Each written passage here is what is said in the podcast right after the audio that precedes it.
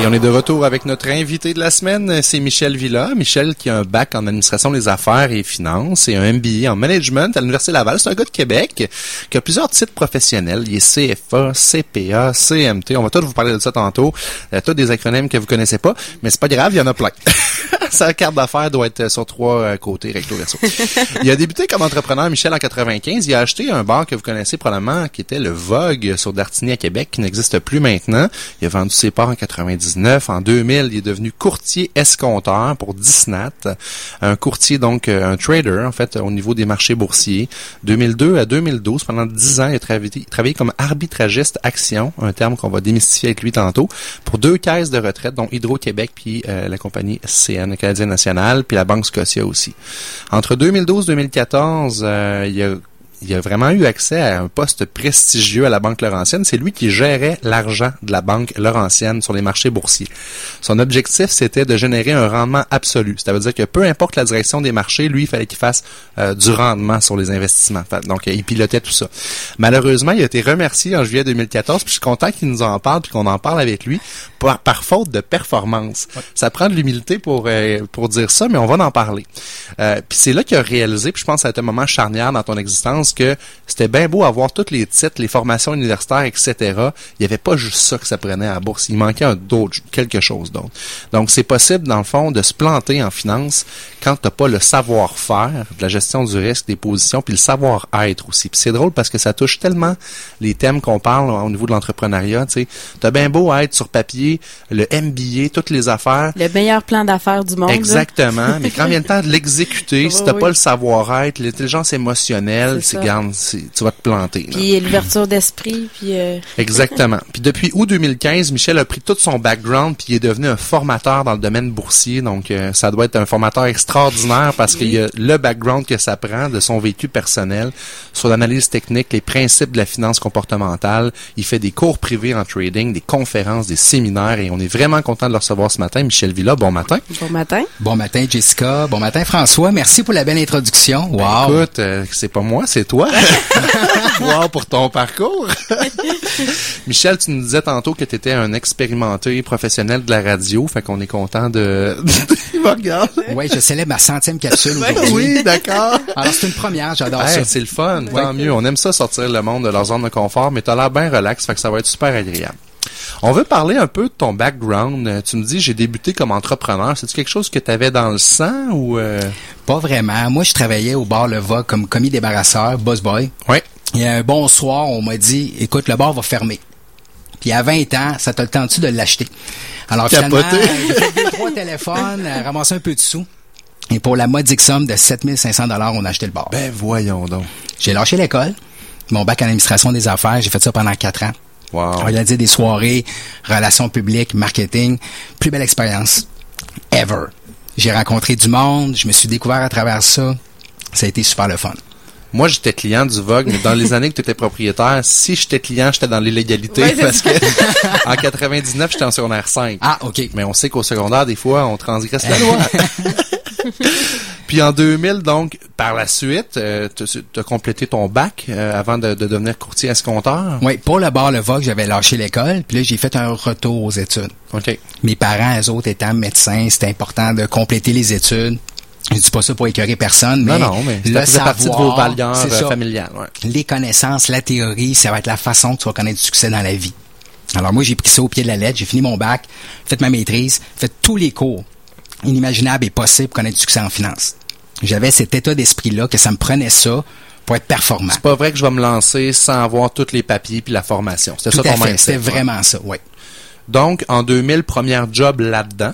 Oui, chez Disnat à Québec. OK. À Sainte-Foy. Et le travail consistait, dans le fond, à réaliser des transactions pour les clients. Les clients, ils t'appellent, ils disent, je vais acheter 100 actions de Nortel.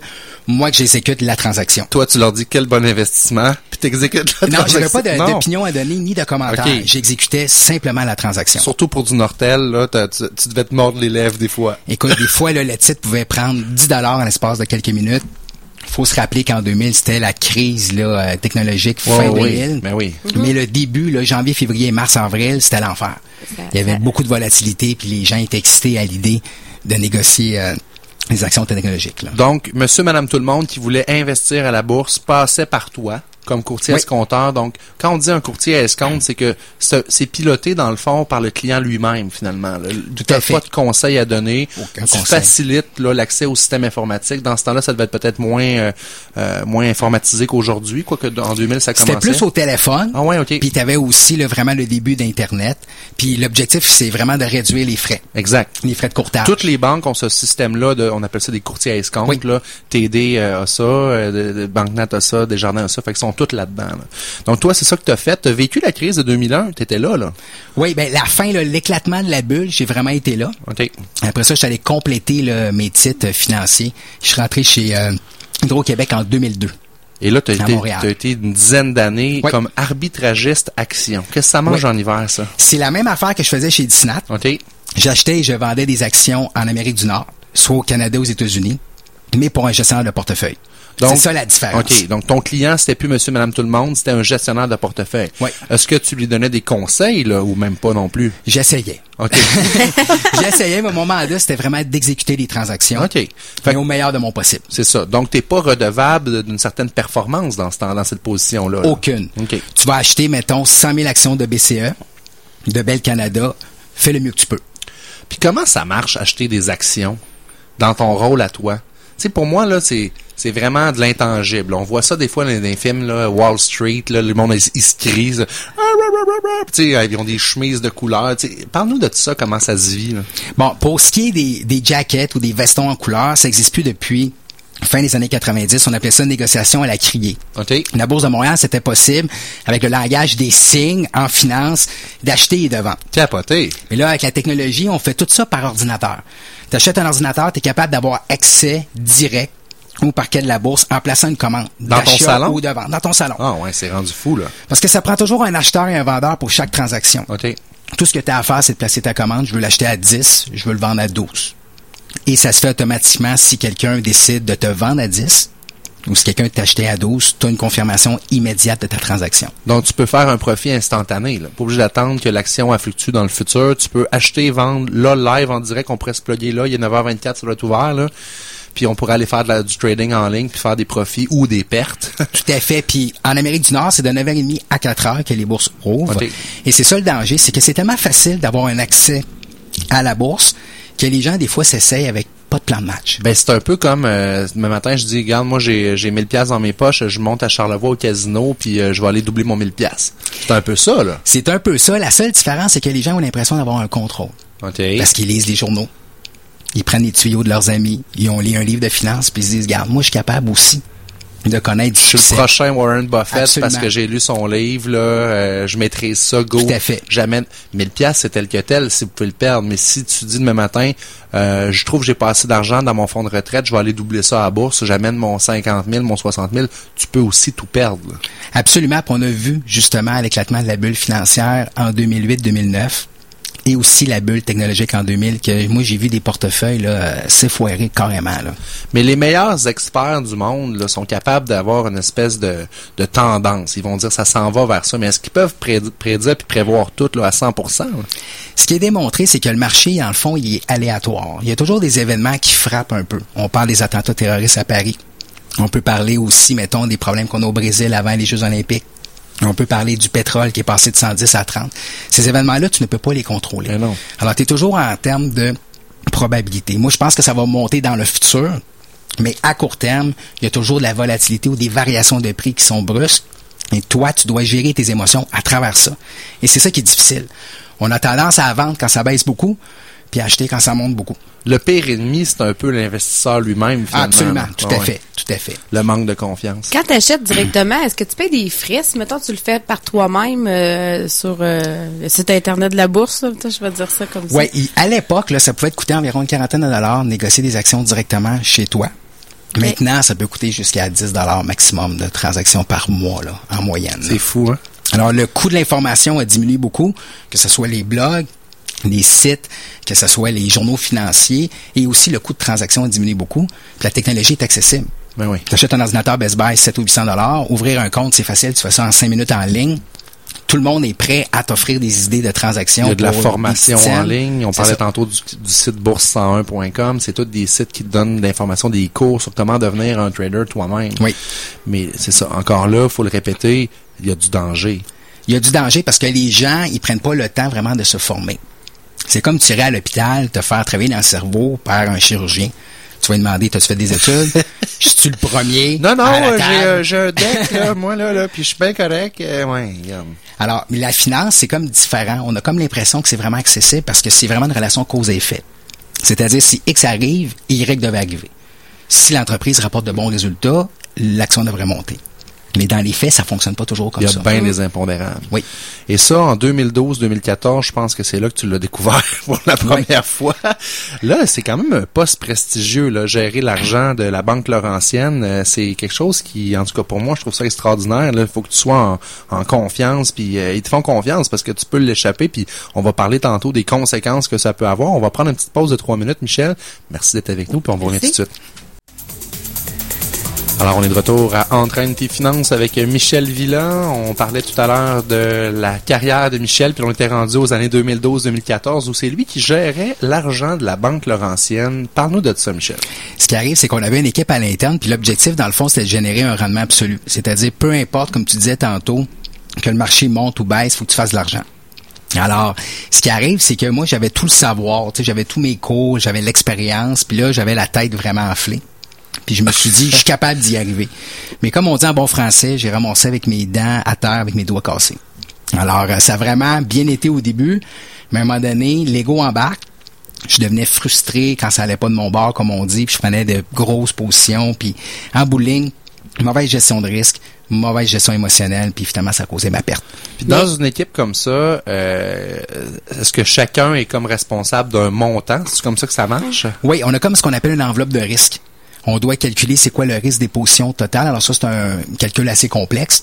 Mais en bout de ligne, chacun partage un peu le même enveloppe de risque total. Ça ressemble à quoi, Mais le mettons, montant? c'est ça, là, t'as 100 millions, puis là, faut que tu le divises. C'est, c'est techniquement, mettons, plus dans le concret, là. C'est Dans le concret, ce qui arrive, c'est que, mettons, tu vas prendre une action comme Facebook. Facebook va bouger, mettons, moins vite que la Banque de Montréal, par exemple. Alors, tu peux acheter, mettons, 100 000 actions de Facebook, mais ça, ça va être beaucoup plus à risque que, mettons, 200 000 actions de la Banque de Montréal. Alors, c'est pas vraiment un montant absolu, c'est vraiment une question de risque. Alors, on peut parler d'une coupe de millions en général là, par portefeuille là, quand on gère ce, ce genre d'argent. C'est capoté, là. Donc, toi, c'est la première fois dans ta carrière, dans ce temps-là, où est-ce que c'est vraiment toi qui tire les ficelles, c'est-à-dire que tu prends tes décisions, là? Oui, c'est moi qui décide de quand rentrer et quand sortir. Quand- Qu'est-ce que tu achètes, quand tu achètes, puis quand tu vends. Ouais, absolument. t'as vraiment cette position-là là, de, de trader. trader. Un trader. Ça- Mais quand, trader. quand tu rentres à la maison le soir pis t'as un job de même, là, le cerveau doit fonctionner là à toutes les heures, toutes les minutes. Tu dois penser à ton prochain move. Tu dois en manger, lire les journaux, lire tous les sites web. À un moment donné, tu deviens un peu fou là-dedans. là. Écoute, c'est un excellent point parce que la bourse, elle rouvre de 9h30 à 4h. Mais après ça, il y a comme l'Asie. Oui. Il y a l'Australie, il y a le Japon, il y a des nouvelles économiques, il y a des données d'entreprise. Alors, tu es continuellement en train de te remettre en question. Et le marché boursier, il est pas linéaire. C'est rare que tu vas acheter une action à 10 puis elle va monter à 12 sans que tu aies souffert émotionnellement. Elle va aller à 10-20, elle va venir à 9,80, elle va jouer avec toi. Et Alors, tu dois être capable de composer avec cette incertitude-là à long terme. imaginez le feeling. Ben là, tu oui, hein. tu te couches, là, est- ben, tu- la bourse ferme, il est 4 heures. T'as dit ton dernier move, c'est je vais mettre, mettons, un million dans cette, cette, cette action-là. Là, ça ferme, il est 4 heures. Là, tu repenses à ton affaire. Puis là, t'as Ah, des remords. ça. Ou il y a telle nouvelle Telle qui sort. telle nouvelle ouais. sort. Hey, ça doit venir te chercher les traits dedans, là. Fais le parallèle avec ta maison. C'est comme si, Ouais. ah, aujourd'hui, elle vaut 250, mais là, oups, le voisin, peut-être qu'il, là, il est pas correct, et là, elle va de 220, puis là, hey, euh, Les marchés immobiliers sont quand même volatiles, mais c'est beaucoup plus stable, que le stable. marché boursier. Ben là, ça n'a rien à voir. Là. Puis la pire affaire, c'est vraiment finir le vendredi avec une perte. Parce que là, tu pouvais pas, dans le fond, te refaire le lendemain. Il fallait que t'attendes le week-end. Ah. Puis là, ça te gosse le vendredi soir, le samedi, Hey. le dimanche. Puis t'as goût de revenir. Mais si t'es pas capable de te détacher du résultat, C'est une drogue. Là. difficile, Écoute, absolument. Ça doit être des, je connais pas là, tes anciens collègues, là, mais tu sais, il doit y avoir des taux là, de de, euh, de burn-out extraordinaires là-dedans ou des problèmes familiaux. Ça, ça peut pas, c'est pas sain, c'est pas équilibré. À moins que tu sois capable vraiment, comme tu dis, de te détacher de ça, mais euh, ça doit prendre des années de pratique. là. Puis là, on réalise que le trading, c'est vraiment un job de performance plus que de connaissance. C'est pour ça qu'on parle de yoga, de méditation, de moment présent, pour être capable de composer, dans le fond, avec cette incertitude-là, tu dois travailler sur toi-même. Mais est-ce qu'ils vous forment là-dedans? Non, c'est justement ça. Ouais. Moi, j'aurais voulu apprendre davantage par rapport à ça. Finalement, j'aurais évité des erreurs. Ouais. De mettre plus l'accent sur moi-même au lieu d'aller chercher plus d'informations, de lire les journaux, les sites financiers, etc. Ouais. Alors, c'est plus un travail de Donc soi. tu nous parles quand tu nous parles du savoir-être, c'est ça, que- ça tu parles. Comment tu réagis face à une situation où tu as une transaction perdante? Ouais. Est-ce que tu es frustré, angoissé, tu vas-tu te refaire? Ben c'est parce que le terme je vais me refaire, là, moi je l'entends dans les joueurs compulsifs au Oui, casino. absolument. Hein, le gars il perd euh, 1000 pièces, il dit ah je vais me refaire, je vais me refaire. On entend ça, on dit ça à joke des fois là, mais quand que tu as des millions de portefeuilles à gérer, puis que tu as cette frustration là parce qu'il y a une frustration dans je vais me refaire. Oui. C'est dangereux aussi le contre-coup là. Comment Ben, tu vas réagir après là? C'est- Habituellement, on a comme deux mécanismes de défense. Mettons, tu arrives face à un, un ours, qu'est-ce que tu vas faire? Tu vas lutter avec, comme dans le film Le Revenant, avec un gros bâton de bois, ou tu vas partir à la course. Ou tu fais le masque qui est pas conseillé. Ben, c'est, ben je pense que Ouais, c'est ça qui est je pas, conseillé. finalement. En tout cas, moi, je l'aurais debout, j'aurais pas quoi faire. En tout cas, faut pas grimper dans les arbres. Ça, ça non, ils vont vous courir après, mais c'est Puis le cerveau fait pas la différence entre une peur réelle et une peur irréelle. Alors quand tu fais face à une transaction boursière perdante, ton cerveau a les mêmes mécanismes de défense. Il va soit lutter ou fuir. Puis lutter, c'est ce qu'on appelle le revenge trading, c'est-à-dire je vais me refaire. Alors j'ai une transaction perdante de 1000 pièces. OK, là c'est moi qui ai raison, c'est moi le plus fort. Quitte vais- double. Quitte ou double, je vais en remettre des plus grosses positions.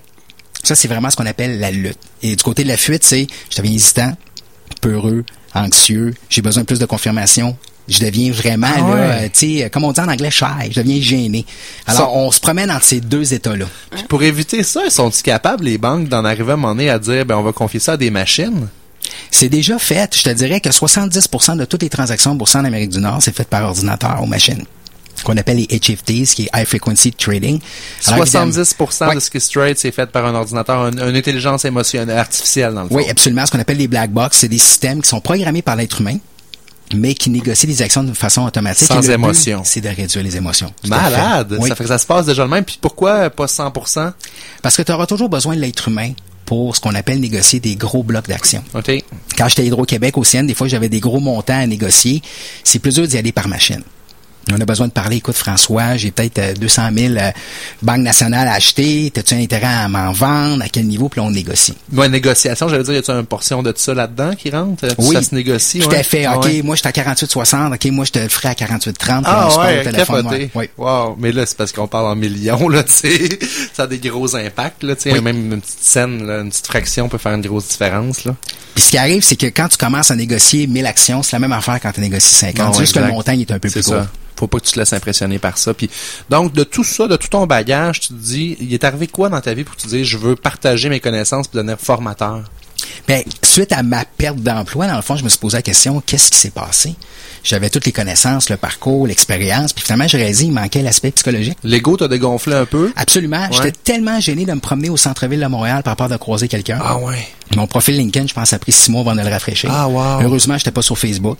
Alors, tu sais, c'était vraiment là, très, très dur pour l'ego de le dire aux gens que tu as perdu ton emploi. Tu sais, les gens, ils t'identifiaient à ta job, souvent, au Québec, tu sais.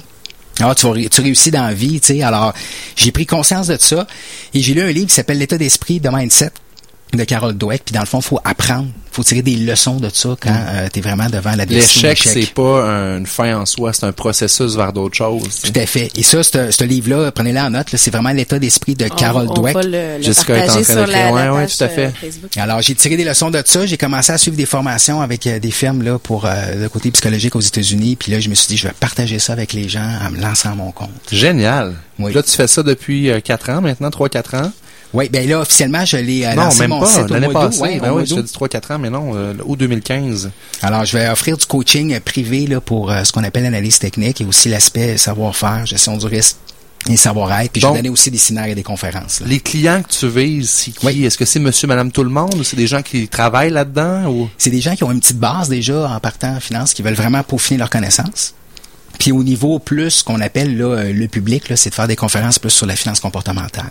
Les erreurs qu'on fait dans le quotidien. Votre pire ennemi, c'est vous-même. Tu sais, ça fait. ça le titre de ton, ta conférence. C'est fou parce que, en fait, puis j'ai j'ai des amis qui ont vendu pendant les belles années euh, ce qu'on appelait des prêts leviers dans le temps. Une forme d'investissement, t'empruntes pour investir. C'est très risqué comme investissement, mais le pire ennemi là-dedans, c'est pas les marchés, c'est l'investisseur en lui-même. Oui. Parce que si tu perds confiance puis que tu retires ton investissement, là, tu vas perdre dans ta barouette. Là. Tout à fait. Fait que, il y a vraiment des beaux parallèles à faire. Puis c'est drôle quand tu me parlais de euh, justement euh, le, fait que tu retiré ton profil LinkedIn ou whatever. Tu sais, je, je fais un parallèle avec un de mes amis qui est écrivain, qui a écrit son premier roman, puis qui a eu une, cri- une critique un peu plus euh, pas négative, mais tu sais, c'était pas la meilleure des critiques. Là. Ça l'a tellement shaké que justement, il a enlevé son profil euh, Facebook. C'est vraiment cher- venu chercher en dedans de lui-même. Alors que s'il avait dit, Regarde, je vais passer à travers ça, je vais, je vais continuer quand même, ben, il aurait avancé plus vite, il aurait continué d'avancer pareil. Fait que c'est vraiment le parallèle entre, c'est drôle entre les finances puis les arts, là, tu sais, être écrivain, mais il y a des parallèles de ça dans notre cerveau, vraiment. là. Ce qui arrive, c'est qu'on aime ça avoir le contrôle sur l'environnement. Comment que les gens vont penser, comment les gens vont réagir. Puis on, on s'imagine que nous, la façon qu'on pense, tout le monde pense comme ça. Alors on se met beaucoup de pression à savoir que les gens vont aimer un article, un livre, une conférence, ou même que le marché va être en accord avec ma On veut transaction plaire, d'achat. dans le fond, On hein. veut plaire. Ouais. Puis c'est vraiment très, très satisfaisant qu'on a raison à la bourse. Et quand, mettons, comme je te dis, tu fais une conférence, puis les gens aiment ça, puis on peut pas faire plaisir à tout le monde, on peut pas être unanime. Mais on on s'autocritique beaucoup aussi, puis souvent là, les gens vont juste répondre ce que nous-mêmes on se critique, c'est juste notre miroir. euh, fait que c'est euh, Michel Villa, merci beaucoup de ta présence avec nous en studio ce matin. Ça a été très agréable de te recevoir. On invite nos auditeurs à consulter ton site web au michelvilla, V-I-L-L-A.com. Tu as une section blog avec une cinquantaine d'articles qui vous permettront d'avoir un aperçu de ta façon de penser puis de travailler. On va garder le contact. Merci beaucoup, François. Merci beaucoup, Jessica. ben, merci. On te souhaite un bel été puis on s'en Ben reparle oui. très prochainement. Merci Michel. Merci. Merci.